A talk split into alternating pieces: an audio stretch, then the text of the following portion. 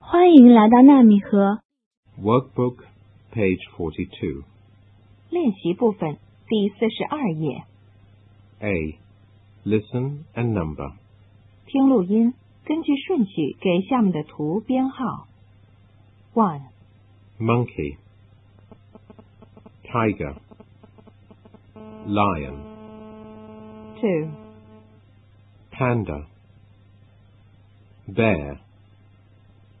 Hippo. three, Elephant. Rabbit. Fox. Workbook, page 43. 练习部分第四十三页， B. Listen and match. 听录音，把动物和它们喜欢吃的食物连起来。One, I'm a hippo.